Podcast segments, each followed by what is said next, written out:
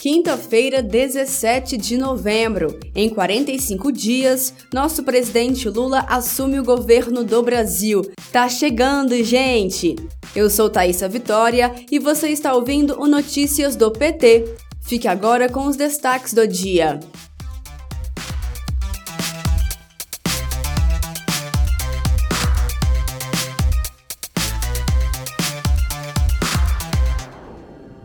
Lula se encontrou nesta quinta-feira, 17 de novembro, com representantes da sociedade civil brasileira que participam da COP27 no Egito. No pronunciamento, Lula defendeu uma governança global para cumprimento das decisões e compromissos relacionados ao combate à crise climática.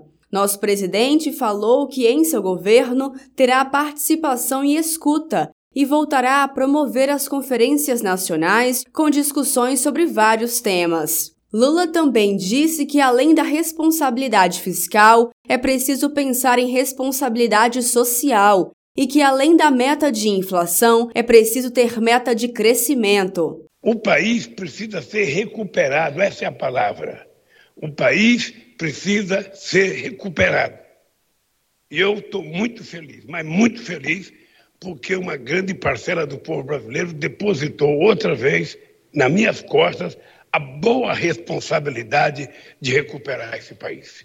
E eu quero provar que é possível acabar com a fome outra vez. Eu quero provar que é possível gerar emprego outra vez. Eu quero provar que é possível aumentar o salário mínimo outra vez. Eu quero provar que é possível fazer mais alunos pobres entrarem na periferia, mais pessoas fazer, ou melhor, entrarem na universidade, mais pessoas entrarem na escola técnica, sabe? Eu quero que esse país volte a ter a cultura, uma coisa viva no nosso país. Nós vamos recuperar o Ministério da Cultura, vamos criar comitês de cultura em cada capital, vamos recriar os pontos de cultura, nós vamos fazer esse país fervilhar.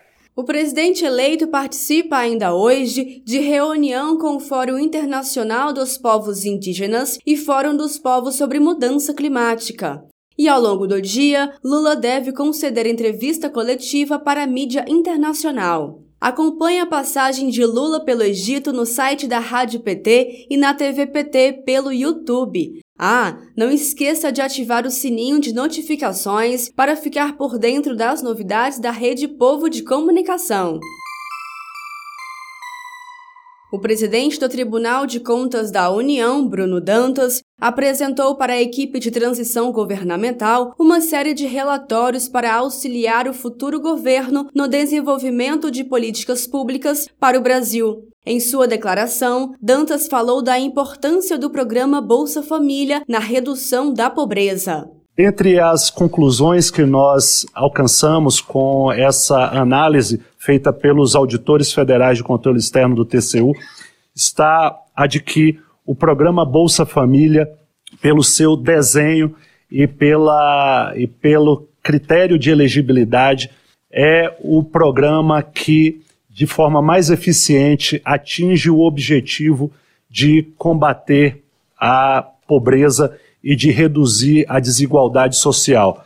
Nós é, apresentamos conclusões nesse, nesse relatório, é, mostrando que com um volume de recursos menor, o programa Bolsa Família consegue reduzir a pobreza no Brasil é num percentual muito maior do que qualquer outro programa. Durante coletiva no Centro de Convenções Banco do Brasil, Dantas revelou que 79 mil militares receberam auxílio emergencial de forma irregular durante a pandemia da Covid-19. Para a presidenta nacional do PT, Gleisi Hoffmann, o sistema criado por Bolsonaro facilita a fraude. Além disso, os relatórios do TCU também apontaram que 37% das obras do governo federal estão paralisadas. São cerca de 10 mil obras paradas. Entre as causas, o tribunal aponta deficiência de projetos e insuficiente diálogo entre os poderes executivo e legislativo.